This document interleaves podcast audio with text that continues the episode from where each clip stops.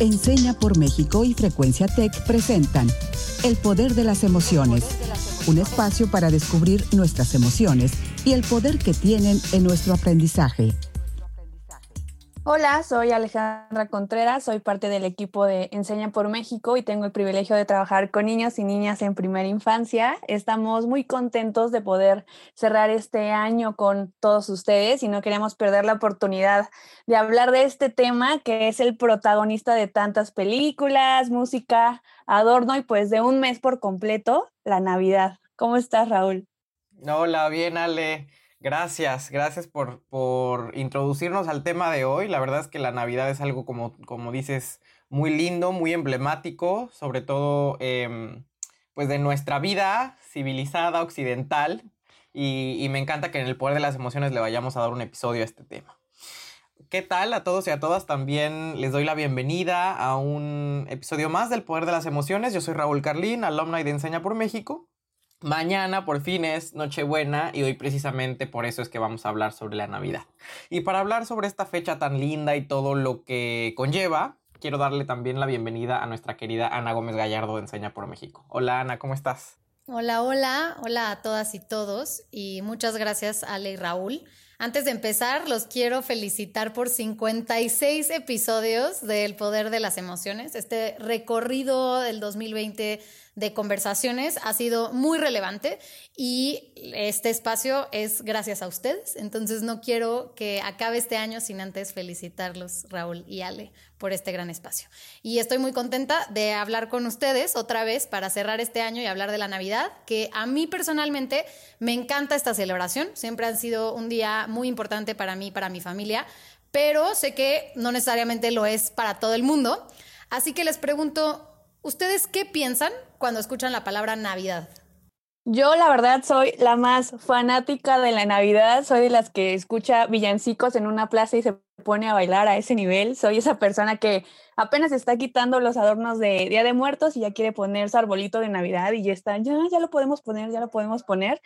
En verdad me, me llena de energía esta temporada y es algo que tengo desde que era niña, recuerdo mucho las cenas familiares, las risas, la compañía. Y estos últimos años me he dado cuenta que esa emoción no era algo por los regalos, por la comida o las vacaciones.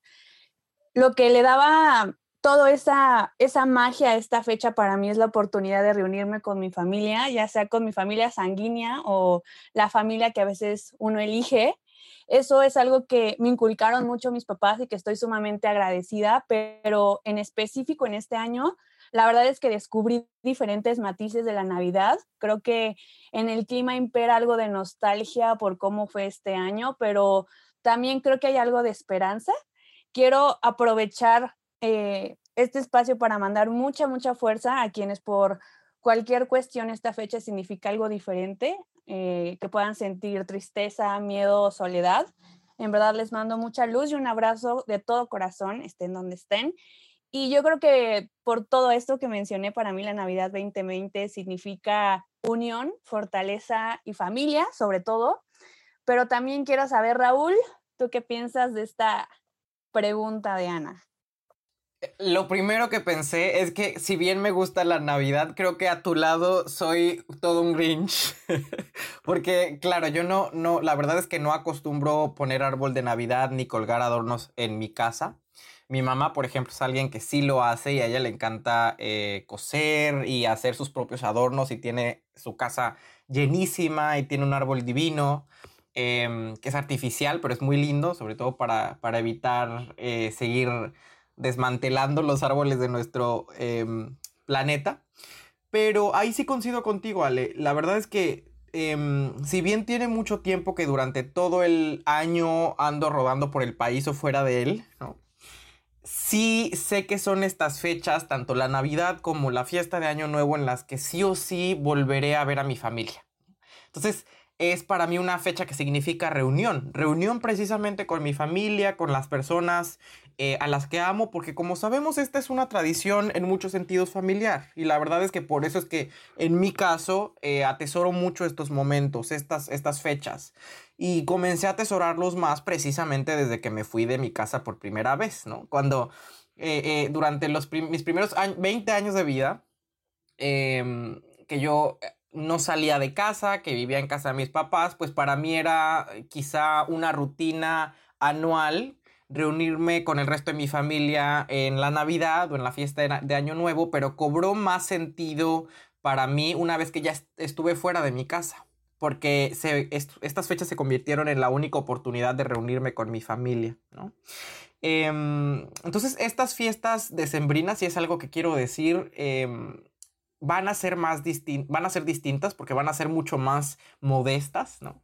Eh, la familia de mi papá, por ejemplo, es de Veracruz y viven todos en Veracruz, de donde yo también soy originario, pero la familia de mi mamá, mi mamá eh, es de, de, Oaxaca, del istmo de Tehuantepec, de Oaxaca. Entonces, en cada año viajamos en la Navidad para encontrarnos eh, con la familia de mi mamá a Oaxaca. Entonces, em, tristemente en estas fiestas no podremos hacer eso, no podremos viajar ni ver a nuestra familia extendida, sino que estaremos primordialmente eh, confinados en la casa, cenando, sí, pero con mi familia nuclear, ¿no? Y, y, para hacer caso a las medidas sanitarias que hay que seguir asumiendo, ejerciendo para intentar hacer frente a los estragos eh, que ha dejado esta pandemia que continúa y que sigue vigente, tristemente.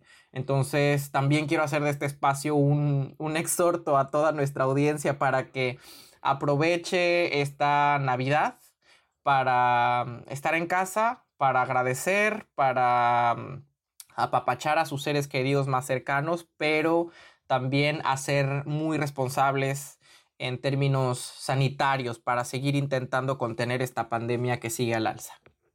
¿Y qué significa la Navidad para ti, querida Ana? Cuéntanos también. Pues les decía que justo a mí me encanta, me encanta la Navidad. Tengo tradiciones familiares que ansío por vivir año por año. Eh, tenemos, ya sabes, el tío que canta y la prima que hace su show y siempre año con año tengo la, la emoción de vivirlo. Pero algo que les tengo que decir, que un poco ya tocamos el tema, es que si algo me cuesta trabajo de la Navidad es el tema del consumismo que rodea este día y esta celebración. Que si hay regalos, que si me da tiempo de ir a comprar, que cuánto tengo que gastar, que si hay que correr como locos el 24 en la mañana porque cierran las tiendas, porque faltó el regalo de la prima tercera, que la cantidad de basura que generamos, además de la contaminación, yo particularmente vivo en la Ciudad de México y es impresionante lo que se empieza a vivir en temas de contaminación la semana de Navidad. Y el estrés, ¿no? De lo que genera que si llevo el regalo, que si tuve suficiente para comprar regalos para todos y todas. Y y es algo que tenemos que tomar en cuenta, ¿no? O sea, ¿cómo, cómo cambiamos eso? En, mi casa particularmente, mi mamá siempre fue muy importante que no le pusiéramos atención a esa parte, que no podía girar alrededor de eso. Y es por eso, un poco similar a lo que decía Ale, que hoy me doy cuenta que lo que aprecio realmente es todo lo demás, ¿no? Esas risas y esa unión y esas conversaciones y obviamente está la política, porque hay que sacar los temas de política en la Navidad, pero pero eso también lo han sido, han sido también ese día en el que sucede y creo que algo que, que es muy importante es justamente celebrar y estar unidos. Y al final, que no hay un verdadero significado de la Navidad, no hay una sola cosa que signifique este día. Para algunas personas la Navidad tiene que ver con los aspectos religiosos, eh, que supuestamente dieron origen a esto, pero la Navidad se ha secularizado cada vez más y entonces para otros no tiene nada que ver, sino que disfrutan las vacaciones como lo que son, vacaciones y un momento de alegría, de calidez, de unión, de estar con la familia, de poder pensar en incluso de arreglar pendientes.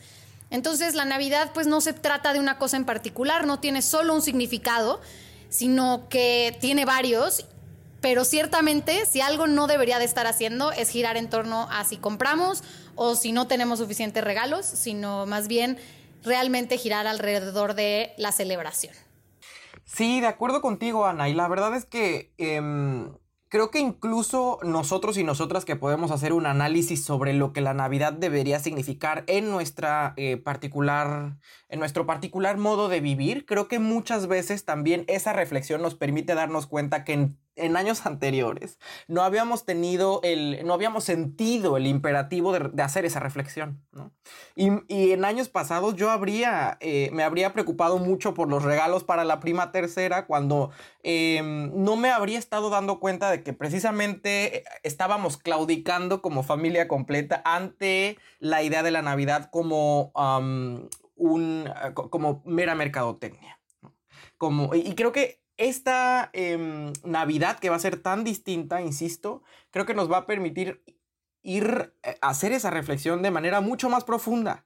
Quitarle el oropel, la, la parafernalia y los regalos a la Navidad para centrarnos en lo que verdaderamente debería importar, que es en el, el, amor de tu familia, la salud de tu familia y que eso te permita hacer un corte de caja sobre un, sobre un año que se va y sobre lo que uno debería esperar al año siguiente. De nuevo, y lo que uno debería esperar al año siguiente cuando suceden este tipo de cosas em, que se erigen como una amenaza para la especie completa y que nos permiten darnos cuenta que los seres humanos em, en muchos sentidos somos muy pequeños, ¿no? O sea, que hay enemigos invisibles que pueden darnos embates de los que aparentemente no nos podremos poner de pie. Creo que lo que deberíamos estar haciendo es reflexionar sobre em, que eso que deberíamos estar aspirando para el año que viene es precisamente lo que no se puede comprar ni con regalos, ni con parafernalia, ni con em, dinero, que tiene que ver con la salud, con el amor, insisto,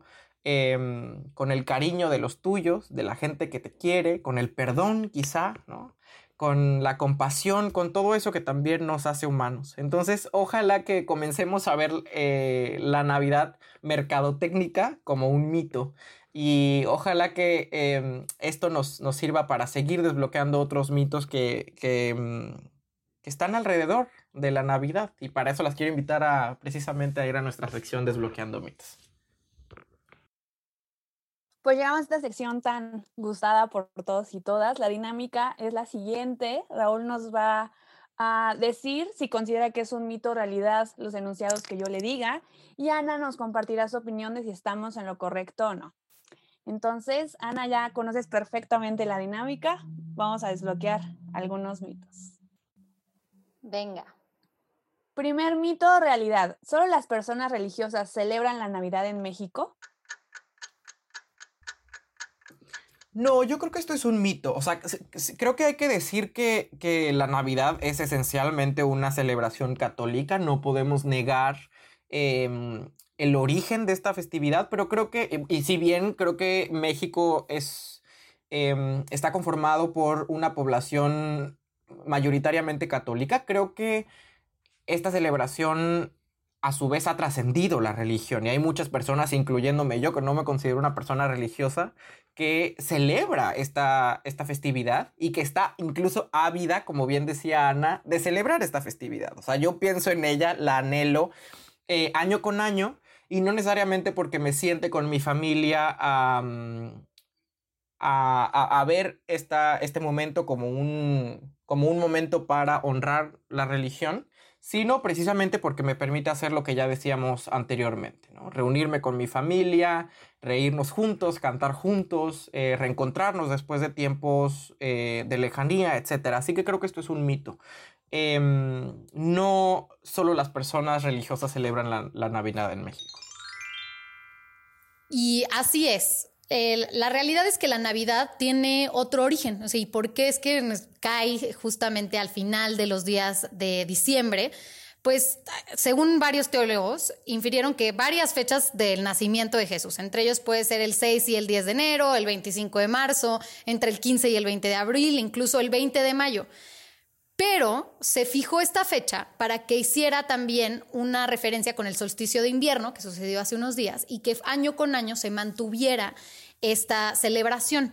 Entonces, también es importante decir que si bien la, la celebración como tal es una celebración católica, pues 88 de cada 100 mexicanos celebran la Navidad y por lo tanto, pues no todos quienes la celebran son católicos, sino más bien quienes celebran son justamente las personas que quieren, como dices Raúl, pues esta unión, que ya ven en la Navidad también secular una celebración de, otras cosas, ¿no? De unión, pero también, eh, pues como darle también este cierre al año eh, juntas y juntos. Y yo también creo que esta celebración tiene muchísimas cargas sociales, como lo hemos venido mencionando, pero también poco a poco podemos comenzar a incluir ciertas rutinas que no impliquen comprar cosas o la, la gran dinámica. Por ejemplo, les platico que, en primera infancia hicimos mucho este tipo como de talleres navideños que se hacían en las escuelas, obvio a distancia. Intentamos utilizar materiales reciclados y la verdad fue un pretexto increíble para hacer que las familias convivieran y creo que poco a poco podemos cambiar el enfoque que se tiene de la celebración desde el hogar. Creo que podríamos hacer eso y que signifique lo que a cada uno le, funcione. Ya que estamos hablando un poco más acerca de los orígenes de la tradición, quiero preguntarles si ustedes consideran que existió la estrella de Belén. ¿Qué piensas, Raúl? Pienso que me voy a permitir ser provocador y decir que esto es una realidad y que existió la estrella de Belén, pero seguramente aparejada de las otras 100 mil millones de estrellas que están estimadas em, que existen en la Vía Láctea. de lo que no estoy tan seguro si es una realidad es si la estrella de Belén tuvo la funcionalidad que la narrativa fundante de esta em, festividad dice que tuvo. Y por eso eh, ahí sí le voy a permitir a Ana que nos cuente precisamente sobre esta narrativa, pero quería contestar que esto es una realidad. Sí. Y justamente es complicado, ¿no? Porque todas las tradiciones religiosas, y no solamente de, la religión católica, sino de todas las religiones, están basadas en la realidad y están basadas en, en sucesos que sucedieron, ¿no?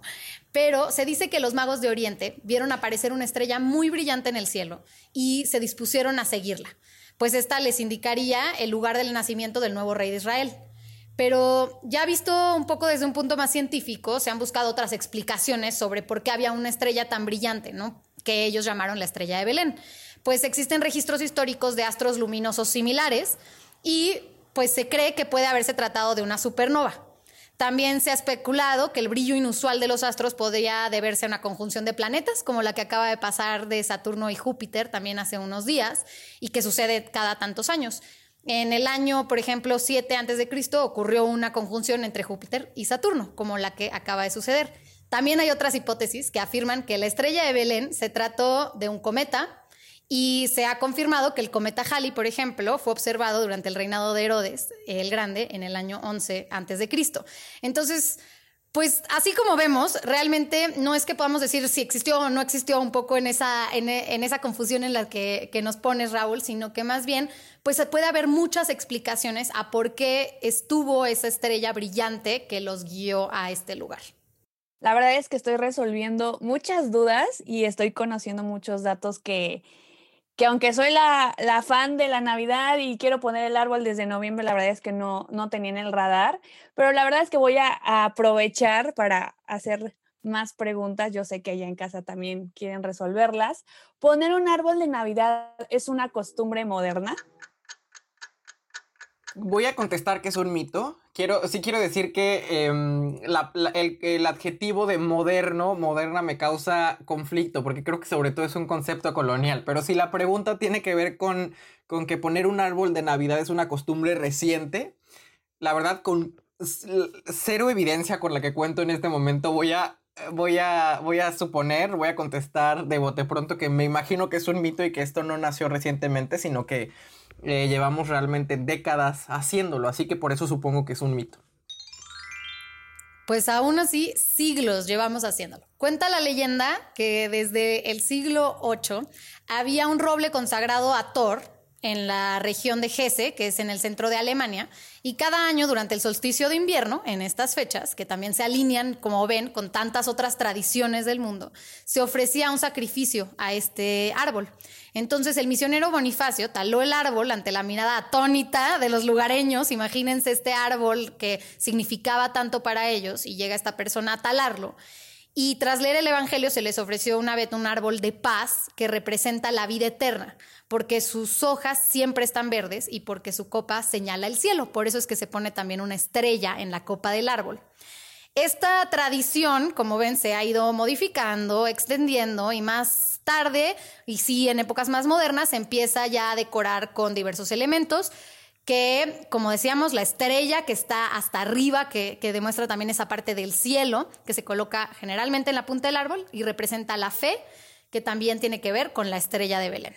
También están las esferas, que En un principio se decía que Bonifacio, esta persona que tala el árbol, adornó el árbol con manzanas, representando las tentaciones. Y eh, hoy en día se acostumbra a colocar bolas o esferas que simbolizan los dones de Dios a los hombres. Luego están los lazos. Siempre se ha pensado que los lazos representan la unión de las familias y las personas queridas alrededor de estos dones que se desean dar y recibir. Y por último, las luces, que en un principio habían velas, ahora son estas luces de Navidad, que pueden ser de colores, pueden ser blanca, que representan la luz de Cristo. Entonces, en varias eh, tradiciones se usa el adornar y se usa adornar diferente y además tiene, por ejemplo, si se van a, Alemania, van a ver que las tradiciones tienen mucho más que ver con estas primeras tradiciones del árbol de Navidad, mientras que en México o en países, eh, pues también eh, que están lejos de estas tradiciones, se ha ido modificando, se ponen incluso juguetes, por ejemplo en México se usa mucho usar juguetes de, de madera en los árboles, entonces pues las tradiciones al final el árbol que significó algo en algún momento, ahora puede, pues tomamos esta parte de desaprender y resignificar incluso también las tradiciones.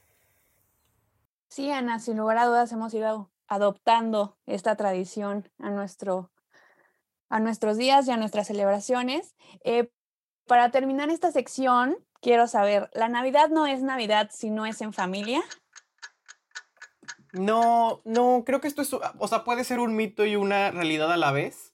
Em, y esto es porque la Navidad precisamente es una fecha eh, cuyo contenido es muy subjetivo. Y qué bueno que, que, estamos tocando em, este mito, o sea, este enunciado, porque creo que em, hemos platicado, por ejemplo, Ale, Ana y yo, que para nosotros esta fecha es muy familiar, nos permite em, una oportunidad, nos da una, una, oportunidad para reunirnos con nuestra familia, para reencontrarnos con ella incluso después de tiempos de haber estado lejos, etc.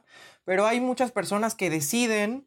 Eh, no pasar la Navidad en familia. Pienso, por ejemplo, algunos amigos que han pasado sus Navidades em, mochileando o haciendo road trip o, de viaje, porque han aprovechado em, esa fecha para hacer, sí, quizá un ejercicio también de, reflexión, etcétera, pero mucho más introspectivo, una búsqueda consigo mismos.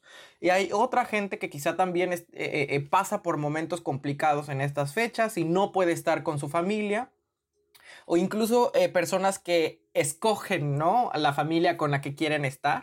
Y creo que también la Navidad puede ser un buen incentivo para eh, ser esos seres humanos que, que esta humanidad, este, este planeta, este mundo necesita. Yo tengo buenos amigos que, por ejemplo, eh, organizan em, pues una fiesta decembrina en cada Navidad para recibir a todas aquellas personas que han perdido a sus familiares o que han sido, por ejemplo, para la comunidad LGBT rechazadas por sus familias después de, haber salido del closet, etc. Y brindan un espacio a estas personas para que no pasen la Navidad solos. Entonces me parece un gesto lindísimo, me parece que ojalá eh, adoptemos cada vez más estas prácticas para que em, la Navidad sea lo que cada uno quiera que sea, ¿no?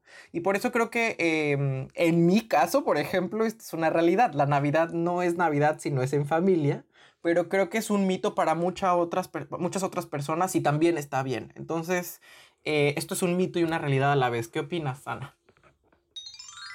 Así es, Raúl. Eh, para muchos, la Navidad eh, justamente significa esta parte de familia. Sin embargo, la familia no para todos significa un espacio seguro. Y es muy importante, así como lo decías, que no solamente veamos, bueno, es que si no estás con tu familia no es la Navidad, bueno, es que si, si mi espacio es seguro en que no es mi familia, ¿por qué querría ir a pasar un día que puede significar estas cosas con, una, con un espacio en el que no me siento segura o seguro? Y hay que recordar que es importante también pues reconocer esta parte, ¿no? O sea, para, somos afortunadas y afortunados los que tenemos la posibilidad de una familia que nos abre las puertas, que nos escucha, que comparte con nosotros en la Navidad, pero para muchas y muchos esto no es una realidad. Entonces, pues este espacio del que hablas, que tus amigos abran, puede ser muchísimo más rico y mucho menos estresante de estar compartiendo con otras personas, esta familia escogida o incluso a veces desconocidos, que ese día se convierten en nuestra familia por un día y quizás hasta más largo plazo después.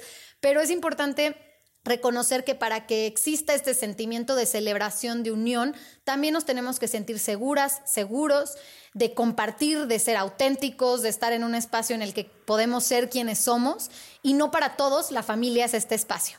Entonces, eh, con quien decidas pasar la Navidad, ya sean tu familia, tus seres queridos, tu familia escogida, tus amigos desconocidos, tú sola, tú solo, es igual de relevante. La celebración la haces tú y así como decía Ale al principio, les mandamos luz, fuerza y mucho ánimo a todas esas personas allá afuera que están por celebrar este día en situaciones a veces de mucha dificultad. Sí, qué lindo, qué lindo esto que decimos y quiero eh, pasar a esta parte sobre qué desbloqueamos hoy y alinearme con justamente lo que dice Ana y lo que decía Ale al inicio em, en su primera intervención. Porque precisamente eso, estamos a un día de la Navidad y a mí me, ocupa, me gustaría precisamente ocupar este espacio para enviar a nuestra audiencia un mensaje de esperanza. No me gustaría mandar el contrario, si bien estamos pasando por un, un, un, año muy complejo, que se va, ¿no? Me gustaría enviarle a la audiencia un mensaje de desesperanza, de que nuestra realidad es incambiable.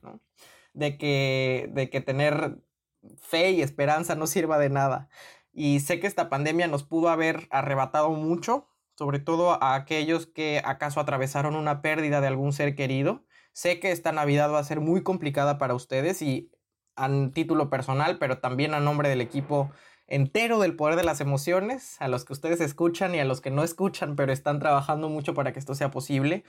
Eh, quiero decirles que todo este equipo se conduele con ustedes y les desea de corazón eh, su recuperación.